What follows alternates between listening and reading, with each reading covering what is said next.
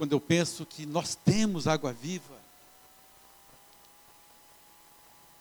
Tantas pessoas vão a um poço fundo buscar água todo dia e não encontram, não é verdade?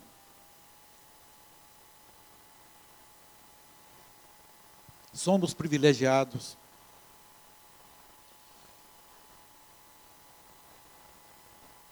Terra de Samaria.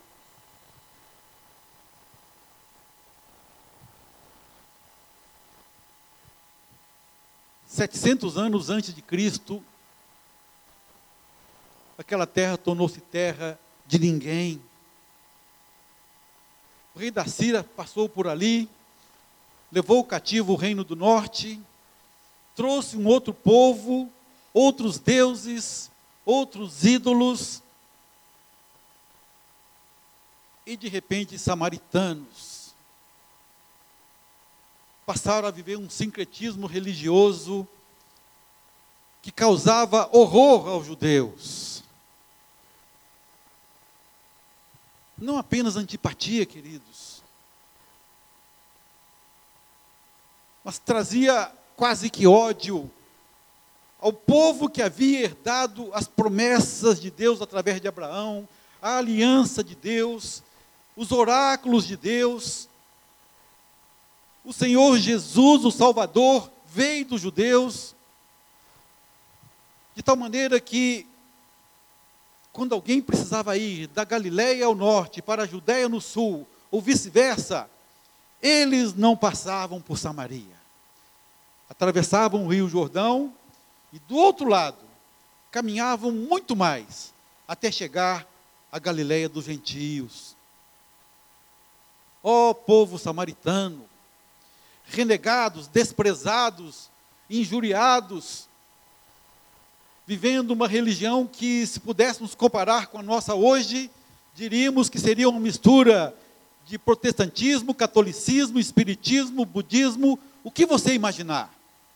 Por isso o povo judeu não se comunicavam com os samaritanos. Mas diz a palavra de Deus que era necessário para o Senhor Jesus atravessar a província de Samaria. Jesus tinha um encontro marcado com uma pessoa e essa pessoa era uma mulher. Sofrida. Que cinco maridos tivera e o que agora vivia com ela não era seu marido. E eu fiquei pensando no grande símbolo que representa para nós Samaria na atualidade. Qual é a sua Samaria? Três vezes ao ano o judeu, onde quer que ele estivesse, ele precisava subir a Jerusalém. Três grandes festas. Então ele saía da Galileia, da região onde hoje é a faixa de Gaza, perto do mar Mediterrâneo, onde ele estivesse, e se encaminhava para as grandes festividades nacionais no coração de Jerusalém. Se pudéssemos fazer uma analogia, queridos, diríamos que Jerusalém, o sul, a Judéia, é a igreja das festas. Oh, como essa igreja preza um evento festivo, dia do amigo, dia da conferência tal, pastor fulano de tal vai pregar. Festa, festa e mais festa. A igreja da celebração. Judéia então representa isso, a igreja que celebra.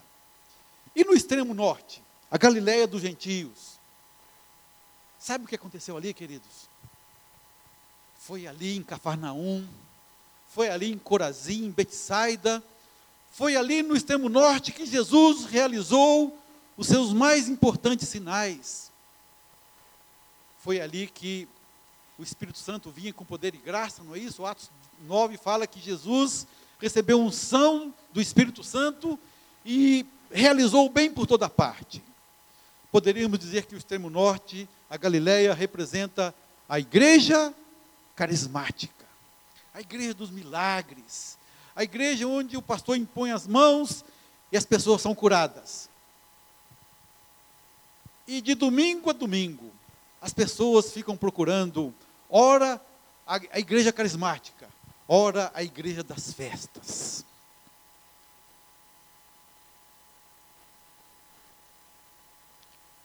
O Senhor Jesus estava se dirigindo da Judéia para a Galiléia. E ao invés de fazer aquela volta toda que o judeu fazia, Jesus resolveu passar pelo meio. Eu preciso passar por Samaria. E eu creio que Samaria representa para você e para cada um de nós as pessoas com as quais você se encontra de segunda a sábado.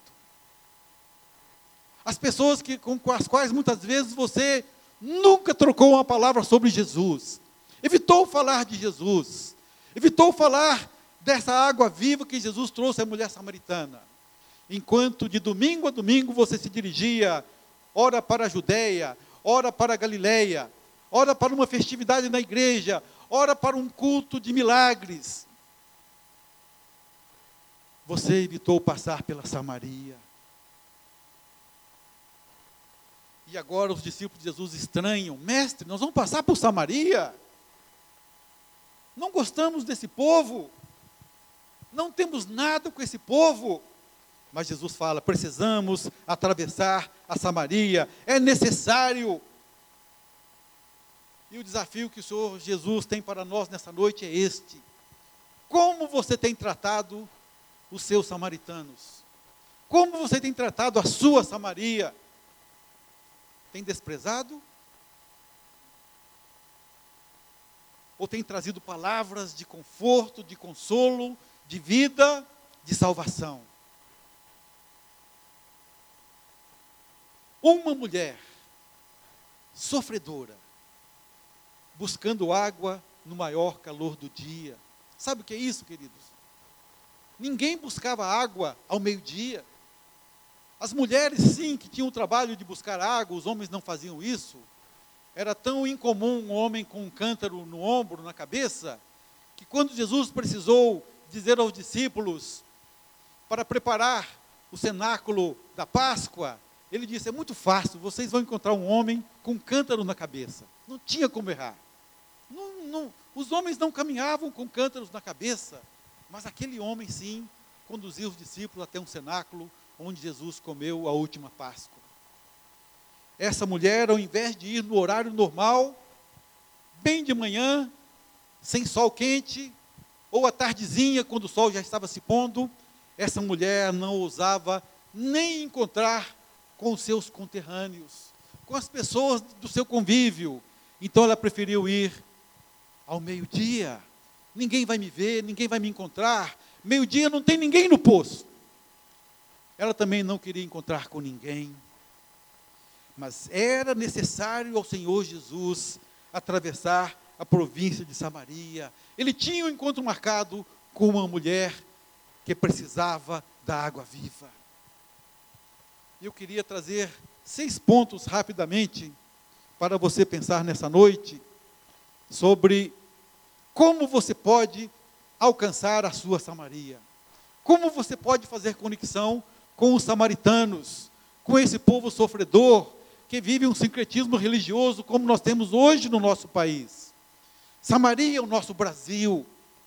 Samaria são aquelas pessoas do seu convívio no trabalho, no supermercado, na escola, no condomínio onde você se encontra. Seus vizinhos.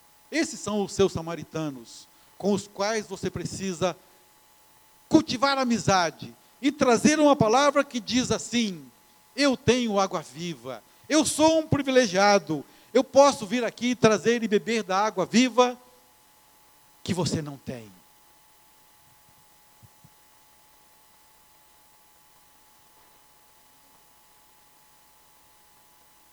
Eu peço ao Léo agora que passe o primeiro ponto, Léo. Seis pontos para você alcançar os samaritanos da sua vida. Primeiro, faça do evangelismo um estilo de vida. Temos falado tantas vezes que oração é estilo de vida, e é.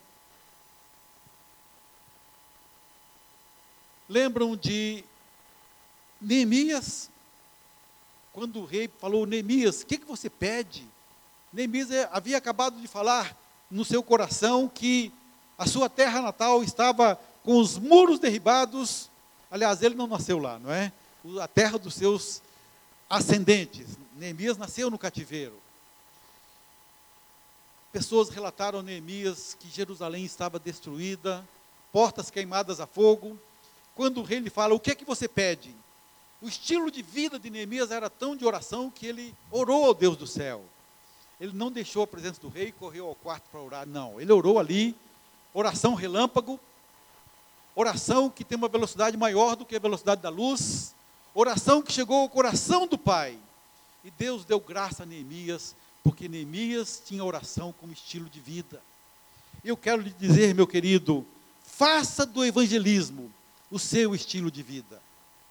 Falei sobre isso pela manhã, estou repetindo aqui agora nesse culto da noite. O pastor Ari pediu que nós falássemos sobre conexão, né, e os pastores têm falado isso desde dezembro, falando pela manhã e pregando à noite, sobre conexão. E a nossa conexão com os samaritanos, queridos. Primeiro ponto é esse. Você precisa ser um evangelista que tem no DNA, você nascido de novo, recebendo o DNA do Pai, recebendo o DNA do Senhor Jesus. Você agora é irmão em Cristo, não é verdade? Jesus é o primeiro filho de Deus. E nós, como irmãos do Senhor Jesus, Jesus é nosso irmão mais velho, desfrutamos do DNA do Pai, do DNA do Senhor Jesus. E Jesus tinha o evangelismo como estilo de vida. Por onde ele passava, por onde ele ia, ele aproveitava oportunidades e falava ali o que ele veio fazer no mundo. E ele proclamou, não é, em Marcos, Mateus capítulo 10, versículo 7, quando enviou 70, ele disse: Enquanto vocês forem, vocês estão indo? Enquanto vão, pregai dizendo que o reino do céu está próximo. É enquanto indo, é na sequência, é no presente contínuo. Enquanto vocês estão caminhando, enquanto vocês estão indo ao supermercado, à escola, ao trabalho, falando do evangelho com o seu patrão, com o subordinado, com o professor, dentro da classe ou fora da classe, você precisa ter o evangelismo como estilo de vida. Foi isso que ele fez com a mulher samaritana. Ele evangelizou aquela mulher de uma maneira tão fácil, porque ele tinha a sua missão como estilo de vida. Quando os discípulos chegaram trazendo alimento, mestre, vem almoçar. O que foi que ele disse? Uma comida tenho para comer que vocês não conhecem. Algo para fazer eu tenho que vocês ainda não conhecem. Vocês vão conhecer. O batismo pelo qual eu sou batizado, vocês podem ser batizados?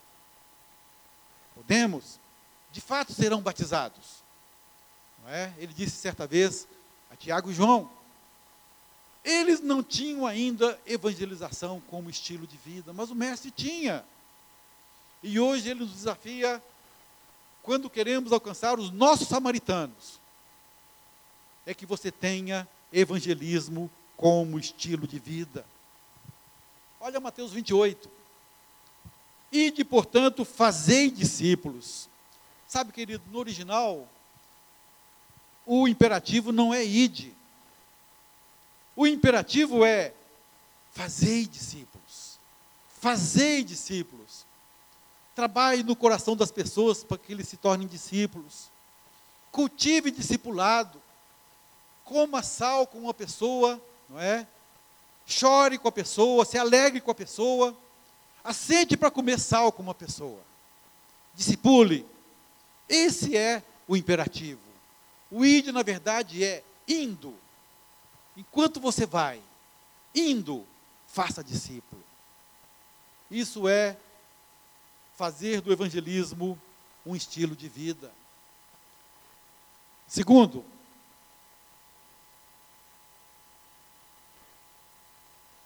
não está passando. Pregue arrependimento de pecados e reconciliação com Deus. Essa é a nossa mensagem. Nossa mensagem é pregar arrependimento de pecados, confrontar. Até aquela pessoa que você precisa consolar, confortar, se ela precisar de confronto, confronte. Jesus veio pregar arrependimento de pecados e reconciliação com Deus. Durante muito tempo nós falamos assim: ah, cuidado, não fale evangeliquez. Hoje eu estou dizendo para você: fale evangeliquez. Essa é a nossa mensagem. Olha o que está escrito em Marcos 1, 14 e 15. Veio Jesus para a Galileia, fazendo o quê? Pregando o evangelho do reino de Deus e dizendo: o tempo está cumprido, o reino de Deus está próximo.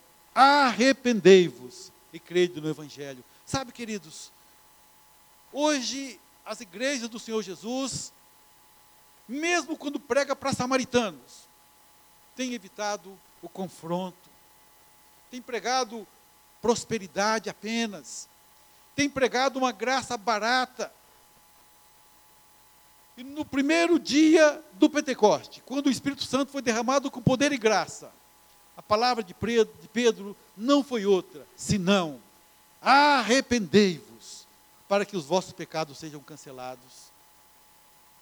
Você precisa confrontar o seu amigo samaritano. Você precisa confrontar o seu amigo do supermercado, do colégio, do seu trabalho, onde você estiver. Precisamos pregar, sim, arrependimento de pecados e reconciliação com Deus. Qual foi o ministério que Deus confiou a nós? Lá em Coríntios, quem se lembra? Deus nos confiou o ministério da reconciliação, não é verdade? Está aqui ó, em 2 Coríntios 5. Tudo provém de Deus, que primeiro nos reconciliou consigo mesmo. Deus cuidou da nossa conexão com Ele mesmo, não é verdade? Deus amou o mundo de tal maneira que deu seu Filho unigênito, para que todo o que nele crê não pereça, mas tenha vida eterna. Quando ainda éramos inimigos, Deus nos amou. Jesus veio morrer por nós. Éramos inimigos, éramos pecadores, e Ele fez isso por nós proclamando paz aos que estavam perto e paz aos que estavam longe. E quando Paulo fala que Deus nos confiou o ministério da reconciliação, no versículo 20, ele vai mais longe e fala assim: Por isso eu rogo. Ele fala, ele arranca um suspiro da alma e fala: Eu rogo que vocês se reconciliem com Deus. Por favor, reconciliem com Deus. Vocês precisam reconciliar com Deus. Lembra do carcereiro de Filipos? Paulo e Silas, algemados, presos ao tronco, já haviam sido açoitados, doloridos, machucados, cantando o hino de louvores a Deus, o carcereiro dormindo. É possível que o carcereiro não tenha ouvido sequer uma palavra dos hinos que Paulo e Silas cantaram. Talvez um ou outro cântico. Os outros prisioneiros estavam atentos, mas o carcereiro não. Queridos, quando o terremoto vem e o carcereiro acorda, qual foi a primeira pergunta que ele fez? Aliás, a única pergunta que ele fez. O incrédulo, o ímpio, o cidadão de classe média de Filipos, não é verdade? Cidadão romano, assustado, ele pergunta: Senhores, o que, que eu devo fazer para ser salvo? Eu quero ser salvo, eu preciso ser salvo. Por isso que eu estou falando, as pessoas têm sede de salvação, as pessoas têm sede de água viva. E na nossa graça barata, muitas vezes não temos pregado arrependimento de pecados e reconciliação com Deus. Pregue, inste, fale, a tempo, fora de tempo, insista, rogue, sacuda as pessoas, pegue pela gravata, pegue pelo colarinho e fala: você precisa reconciliar com Deus.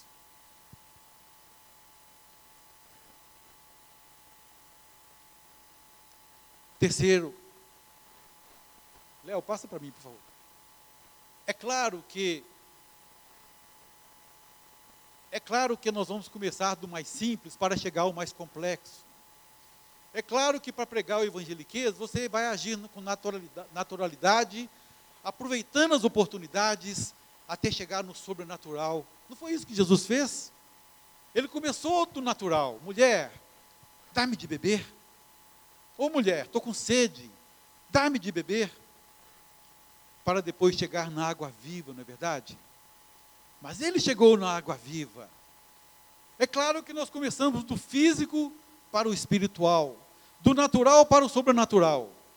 Mas precisamos chegar ao ponto de falar: mulher, vai lá e chama o seu marido. Mulher, traz aqui o seu marido. Não, eu não tenho marido. É verdade. Cinco maridos tiveste, e o que agora tem não é seu marido. Precisamos confrontar. Agimos com naturalidade, aproveitamos oportunidades, mas chegamos na palavra de arrependimento, de confronto, de dizer à pessoa que ela precisa de um Deus capaz de preencher o vazio do seu coração, de um Deus tão poderoso e amoroso, justo e amoroso, capaz de trazer solução para os problemas que ela traz, para os problemas que os samaritanos têm, para os problemas que os nossos amigos do dia a dia, de segunda a sábado, não conhecem a Jesus, nós temos solução para eles. Aproveite oportunidades, não perca oportunidades. Jesus fez isso, não é? Até chegar ao momento de anunciar o dom de Deus. Ah, se você conhecesse o dom de Deus, e quem é o que te pede, dá-me de beber tu lhe pedirias e ele te daria água viva. Aqui na igreja nós temos um jovem, não é um jovem que eu falo na idade, não é? Ele é casado e tem filhos. Não perde uma oportunidade, não perde. Se ele entra num avião, a pessoa que está ao lado dele passa perto, porque ele fala assim: O que você faria se esse avião caísse? Desse jeito desse jeito. É o Serginho Leal. Ele estava contando para nós recentemente que uma jovem chegou na sua loja, não é? Ele dirige a loja que o pai e a mãe criaram. Ele é o, o executivo ali, não é? E outras lojas também. E chegou a jovem para fazer uma entrevista de emprego. E ela chegou ali esbaforida, cansada, dez minutos atrasada, dá tempo ainda, eu preciso desse emprego. Ele falou, vem cá, vamos conversar. E ali no meio da loja, vendo que ela estava muito cansada, e a partir dali ela abriu o coração para dizer da sua necessidade do emprego, e ele foi categórico com ela: você precisa de Deus. Assim, desse jeito, no meio da loja, todo mundo ouvindo, você precisa de Deus. Quer receber Deus agora? Ele não perde uma oportunidade, querido, não perde. As pessoas estão carentes, as pessoas estão precisando de Deus. Quando eu vou aos hospitais, eu não perco oportunidade, não é? Quando estou ministrando a alguém aqui da igreja, e se tem alguém perto, eu sempre pergunto: alguém mais quer uma oração? Sabe, queridos, 100% das vezes, os acompanhantes falam: olha, ora pelo meu pai, ora pela minha mãe, ora pela minha irmã. As pessoas estão carentes da água viva. Não perca a oportunidade. Deus, quantas vezes tem trazido oportunidades a você, não é? De segunda a sábado, no seu dia a dia, e você tem evitado passar por Samaria. É necessário que você se desperte para os seus samaritanos, que Deus está dizendo, precisam de você.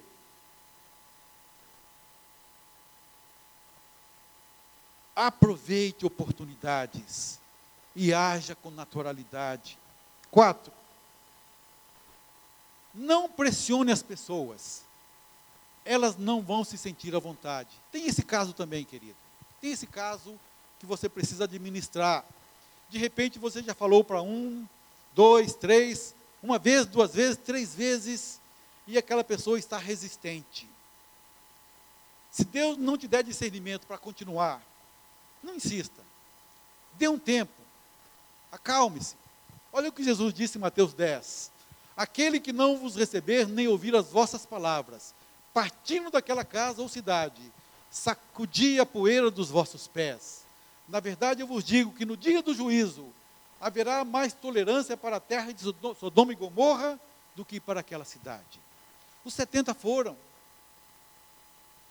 anunciaram o evangelho, pregaram arrependimento, O mesmo discurso de João e Jesus, eles foram pregando de cidade em cidade. E haviam pessoas que não recebiam. Quando eles eram recebidos, eles ficavam naquela casa. E a paz do Senhor Jesus vinha sobre aquela casa. Quando eles não eram recebidos, eles iam embora. Não insistiam. Eu contei pela manhã e vou contar agora à noite também. Em 1982, a Márcia está aqui, eu e a minha família, nós fomos para Varginha, é, atendendo determinação praticamente, não, é, não era um pedido do superintendente da Caixa para eu dirigir a agência lá de Varginha. E fiquei hospedado de 12 a 15 dias no Hotel Fenícia, cujo dono era alguém da família Salum. Minha família, não é? Só que era um salão de outra família, de outro ramo.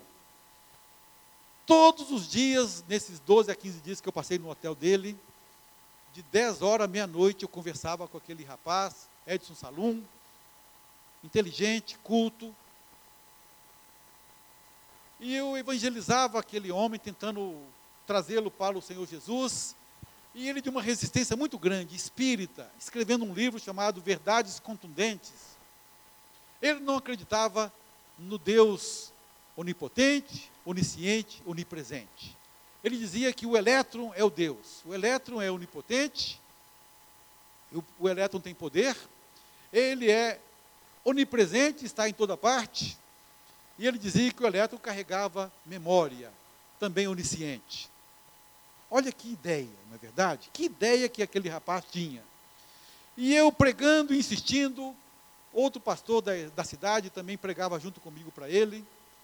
Até que eu percebendo que ele não queria nada, eu falei, Edson, o Espírito Santo colocou no meu coração, Edson Salum, vem aqui. Você tem medo da morte? E ele virou para mim, durou ali uns 8 a 10 segundos, ele pensando, olhando para mim, olhando fixamente para mim, até que ele falou assim: medo da morte? Não. Eu não tenho medo da morte, eu tenho pavor. Desse jeito, queridos. E foi o gancho que Deus me deu para mostrar a ele que quando nós nascemos de novo, recebemos a vida eterna, passamos da morte para a vida, a morte já não tem domínio sobre nós. Mesmo que venhamos a morrer antes que Jesus volte, não é? Mesmo que venhamos a morrer fisicamente, nosso coração não teme, porque o último inimigo que Jesus venceu foi a morte, aleluia.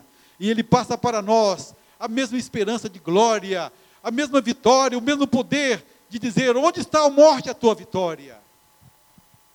Porque ele venceu a morte, nós também vencemos. Essa semana nós, né, o Senhor Jesus escolheu a Priscila, que muitos de vocês ouviram o testemunho dela. Que testemunho de vitória, que testemunho glorioso. Alguém que venceu a morte, não é? Porque Jesus venceu. Então, queridos, não insista, não pressione as pessoas. Vá com calma, que é o nosso próximo assunto, não é? O quinto. É, deixa eu ver se eu consigo passar aqui. Não, realmente não passa, não. Passo, isso. Como estabelecer conexão com Samaria? Seja manso no falar. Evite brigas, discussões, debates infrutíferos. Isso deixa as pessoas desconfortáveis. Olha o que diz Provérbios 16, 2. O sábio de coração será chamado prudente, e a doçura dos lábios aumenta o aprendizado. Lembra de uma ocasião em que o pastor Zezinho falou aqui mesmo, não é? Foi no salão ao lado. Ele ministrando uma conferência para nós, ele disse assim: Olha, eu estava conversando com um senhor inteligente, culto, e eu, durante um período de tempo, conversando com ele, ministrei para ele e mostrei na Bíblia que Jesus é o Cristo. Ele foi derrotado. Eu saí dali vitorioso, mostrei para ele que ele estava errado. E eu, quando, enquanto eu saía dali, sorridente, não é? Quando eu atravessei a porta indo embora, aquele homem derrotado, o Espírito Santo falou no meu coração: é, de fato você derrotou ele, mas você o perdeu para mim. Esse varão aí que você derrotou, como é que agora alguém vai alcançar o coração dele? porque você massacrou ele. Queridos, não é assim. Pastor Zezinho falou isso para nós, não é? De viva voz. Então, muitos de nós já sabem dessa história. Não tem importância eu falar de novo, porque ele mesmo falou pela boca dele. Nós não agimos assim. Precisamos ser sábios, manso no falar. Jesus era manso no falar. Eventualmente usava de palavras mais duras, não é? Como usou para é, tirar os vendilhões do templo. Mas no mais, falava com mansidão, e é verdade, com autoridade. Mas ele diz: Eu sou manso e humilde de coração. No nosso conquistar os samaritanos que nós conhecemos, precisamos ter essa mesma atitude, conforme 2 Timóteo 2, 14, 24 a 26. Diz assim a palavra de Deus. Em 2 Timóteo 2. Está pertinho do nosso versículo-chave do CFM, que é o 2,15. O 2,14 fala assim: Recomenda essas coisas, dá testemunho solene a todos os presentes perante Deus, para que evitem contendas de palavras que para nada aproveitam, exceto para a subversão dos ouvintes. E depois do 24 a 26.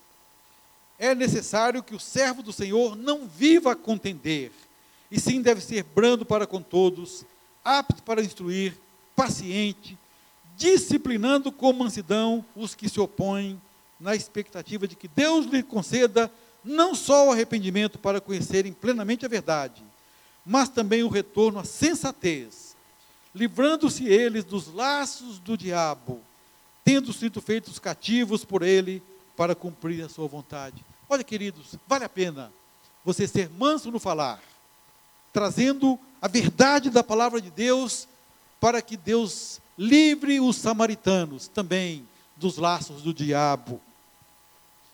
E para concluir, queridos, o sexto ponto. Olha lá. As pessoas precisam de quê? De amigos. As pessoas precisam de amigos e de outras pessoas que realmente se preocupem com elas. Desde quando um judeu se preocuparia com um samaritano? Desde quando um verdadeiro judeu passaria por Samaria para ministrar o coração de uma mulher sofredora, no maior calor do dia, buscando água junto a um poço? Desde quando? E eu quero te dizer, que se você não se tornar um verdadeiro amigo do samaritano que é do seu convívio, você jamais vai ganhar o coração dele para Cristo. Você precisa ser amigo. Olha o que Paulo fala em Atos 26, 18. A missão que Jesus delegou ao apóstolo Paulo para abrir os olhos dos gentios, para abrir os olhos e os converter das trevas à luz, do poder de Satanás a Deus para que eles possam receber o perdão dos pecados, a herança entre os santificados pela fé em mim. Deus confiou a missão a Paulo. Sabe como Paulo desempenhou essa missão? Sabe? Está lá em Atos 20, 17 a 21. Três anos e meio entre a igreja de Éfeso. Ele chama lá de Mileto, ele fala: presbíteros, venham cá. E os presbíteros de Éfeso vieram até Mileto. E Paulo fala: vocês sabem, vocês sabem, que durante três anos e meio, eu sacudi vocês, eu consolei vocês, eu confortei vocês, preguei tudo que era proveitoso para vocês, de duas maneiras. Quem se lembra? Com humildade. Com humildade. com lágrimas. Com humildade e com lágrimas. Eu quero dizer, querido, que se você quiser ganhar um samaritano para Jesus, a pessoa do seu convívio, com quem você convive de segunda a sexta, se você quer ganhar alguém para Jesus, você precisa ir às lágrimas. você precisa se angustiar, você precisa fazer como uma mulher que vai dar à luz um filho. Jesus disse isso lá em, em João capítulo 15 ou 16, se não me engano. A mulher, quando está para dar à luz, ela chora, ela sofre. Até quando nasce o seu filho, não é verdade? Ou depois que acontece? Quando nasce o filho, o que acontece? As mulheres aqui, depois que nasce o filho, não se lembra mais das suas dores, porque tem alegria de ter trazido ao mundo um varão, um ser humano, um nascido, um novo recém-nascido. Na vida espiritual é assim também, queridos. Você precisa ir às lágrimas. Ó oh, Gálatas insensatos! Ó oh, Gálatas, porque eu sofro de novo as dores do parto. Paulo está falando como se fosse uma mulher. Ó oh, Gálatas, por quem eu sofro de novo as dores do parto, até ver Cristo formado em vós. Sabe, querido, você não ganha ninguém para Cristo se você não for às lágrimas. Não, não tem jeito. David Wilkerson falou isso. É tempo de angústia. Precisamos nos angustiar. Precisamos chorar. Jesus fez isso, querido. Jesus fez isso. Quando chegou ali de fronte de Jerusalém, marchando em direção àquela cidade, na última semana, Jerusalém, Jerusalém. O que, que diz a palavra de Deus? Jesus chorou à vista de Jerusalém, olhou aquela cidade, contemplou aquela cidade e chorou, chorou. Quantas vezes eu quis, quantas vezes eu quis ajuntar os seus filhos como a galinha traz os pintinhos debaixo das asas. Eu quis fazer isso, Jerusalém. Vocês não quiseram. Quer ganhar o samaritano para Cristo? Chore. Vá às lágrimas. Seja um verdadeiro amigo como Jesus fez. Um judeu não passava por Samaria, mas um judeu resolveu passar. Resolveu ser amigo, resolveu ser se importar com aquela mulher. E ao se importar com aquela mulher, o que aconteceu? A mulher se tornou missionária, voltou à cidade, esqueceu o cântaro, esqueceu a água material. Ela agora já tinha água espiritual no coração, ela agora estava viva, ela agora estava dizendo: Achei o Messias e foi lá na sua cidade para falar: Eu achei o Messias. Venham cá para vocês verem ele, o Senhor Jesus. Será ele o Messias? A cidade veio. Beberam da água de Jesus. Jesus foi tão amigo que ficou dois dias naquela cidade. Ó oh, mulher, já agora não é mais porque você falou, é porque agora nós sabemos que ele é de fato o Messias. Não foi porque você falou, é porque nós também testemunhamos e estamos sabendo que esse é o Messias. Nós bebemos da água. Sabe, querido, querida, quer ganhar o seu samaritano para Cristo? Chore por ele, se importe com ele, abrace-o, que ele seja importante para você. Falamos hoje pela manhã sobre 4,3 milhões, 4,3 milhões de pessoas que vieram a Belo Horizonte participar do carnaval. Belo Horizonte não era assim. Há cinco anos atrás se falava que Belo Horizonte ficava vazia no carnaval. O que aconteceu?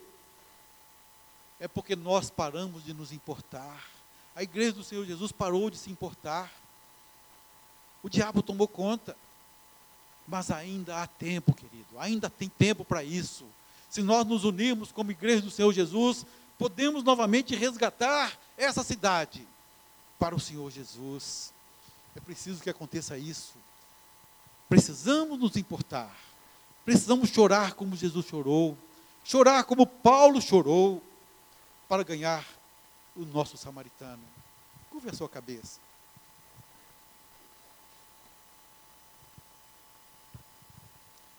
É tempo de angústia. é tempo de chorar. Amigos, familiares, caminhando para o inferno, e nós não temos chorado. É tempo para mover de novo o coração como Jesus movia, tirando o soluço da alma, chorando diante de Lázaro morto, para ressuscitá-lo. É tempo de angústia, querido. É tempo de choro. E eu peço a Deus que resgate novamente no seu coração o evangelismo como, como estilo de vida.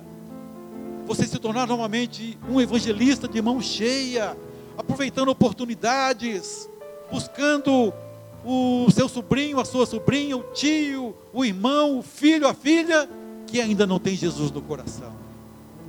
Buscando o seu vizinho, buscando o caixa do supermercado, buscando o seu samaritano. Porque, querido, é necessário que você atravesse a província de Samaria. Não abandone os samaritanos. Eu sei que você gosta, eu também gosto de vir aqui todo domingo celebrar o nome do Senhor. Aqui é nossa Judéia, aqui é nossa Galileia. Mas não esqueça da província de Samaria.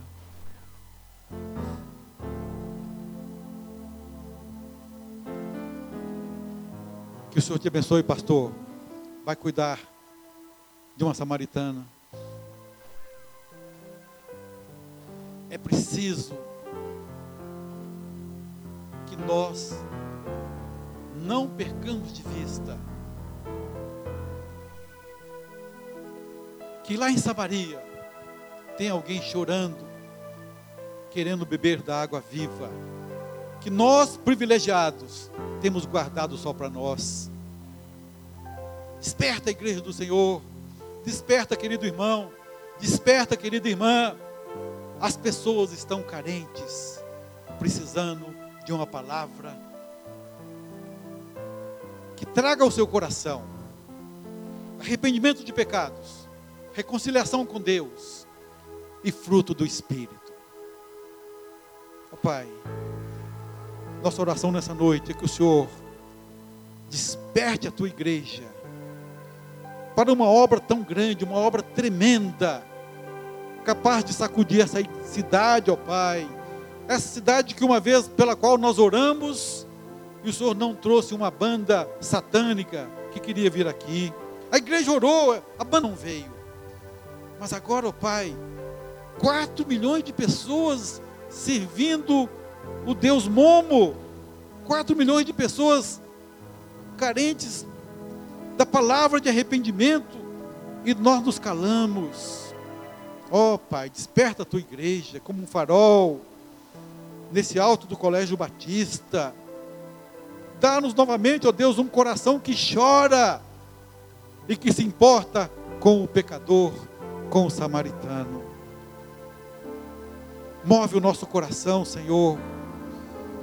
Ao invés de botecos, ó oh Pai, precisamos semear as células ao invés de botequim e bar, quantas celas nós podemos abrir nas nossas casas para trazer também, ó oh Deus, consolo ao coração das pessoas, uma alegria que não é fugaz, uma alegria verdadeira, que não depende de cerveja, que não depende de bebida alcoólica, mas uma alegria genuína no Espírito Santo. Faz isso em nós, ó Deus. E que a graça do Senhor Jesus, graça maravilhosa que nos amou, o amor de Deus o Pai, que doou seu Filho para nos para perdão dos nossos pecados, e os frutos do Espírito, os dons do Espírito Santo, a doce consolação do teu Espírito, seja com a tua igreja, hoje e para sempre. Amém e amém. O Senhor te abençoe. Querido.